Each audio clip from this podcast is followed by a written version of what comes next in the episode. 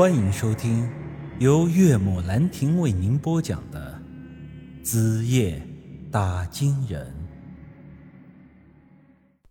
我双眼一瞪道：“啊，大山叔，你没有跟我开玩笑吧？开什么玩笑？你这娃娃，难道还不明白我的意思吗？现在既然风声已经走漏了，那咱们也没有办法再给他们来阴的了。这事儿……”你躲是躲不掉的，这老话说得好嘛，“狭路相逢勇者胜。”他们既然愿意摆鸿门宴，那你这沛公也不该磨磨唧唧的。那您的意思是，咱们就直接真刀真枪的跟那群耗子精干啊？大山叔点点头。我虽然没有十足的把握，但是。咱们现在好歹也算是解决了一个胜算嘛，相比之前也是大了不少。我看大山叔此时的表情，那是相当的认真。由此，我也明白了其中的利害关系。这次咱们跟那群耗子精，恐怕是要真的拼个鱼死网破了。对于之前计划的失利，我完全没有要责怪大山叔的意思，因为这事儿他本就是豁出性命的在帮我。如若不然，他完全可以继续的在我的面前装傻子，不趟这趟浑水。我陈家人全被耗子精害了性命，也跟他没有关系，所以这事儿无论怎么变。我都始终对大山叔是抱有感恩之心的。再者说，关于下咒的事情，也怪于书瑶那丫头实在奇怪。按道理讲，她也应该已经知道了于宇文的死讯。他的亲哥哥死在我的手里，他对我不但完全没有怨恨，反而是对我更加体贴了。这就是装。也不至于装到这个份上吧？我敢说，就昨晚上那个场景，我就是对他动手动脚，他也一定会从了我。他爹妈已经算是对我摊牌了，他这到底是又图个啥呢？大山叔接着对我说道：“小雨啊，听叔的话，你明天就去拜访于家，我。”也会跟着你一起去。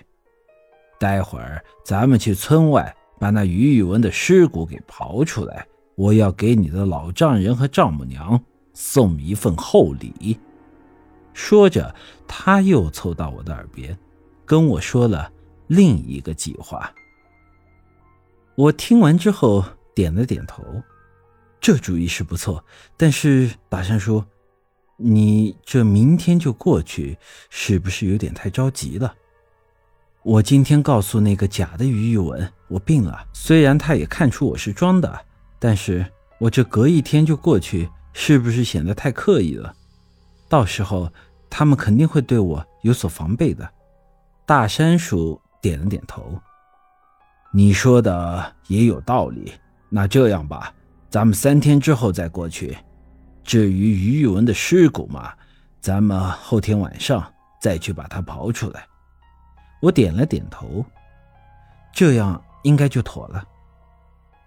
大山叔之所以说要晚上再去刨尸骨，主要还是不想引人注目。我们昨晚埋骨的地方离村子不远，白天那里经常有下地干活的农民，要是让人看到了。会很不好解释的。大山鼠继续向我嘱咐道：“三天时间，黄谷村那边我会仔细盯着，定不会让他们对你家动手动脚的。我现在最担心的还是你那媳妇儿，她和你们家人住在一起，想对你们下手实在是太容易了。我觉得。”应该不会有什么太大的问题。我虽然不知道他想要干什么，但是以这两天的情况来看，他一直老老实实的给我当媳妇儿，不像是要害我家人的样子。总之，你还是多留意他一点比较好。我这里有一张镇妖的灵符，你要是发现他有什么不对劲的地方，就拿这符贴在他的脑门上，便可将他定住。好，多谢大山叔了。商量好了下一步的计划，我又回到了家里。我想着这三天我就一直守着于书瑶就是了。他要是老老实实的，我就拿他当媳妇儿；但他要是露出了耗子尾巴，那我和他的夫妻情分也就到头了。我回到家的时候正是下午，按理说这时候。家里应该就只有我妈和于书瑶婆媳二人，因为这个时候我爹一般都在地里。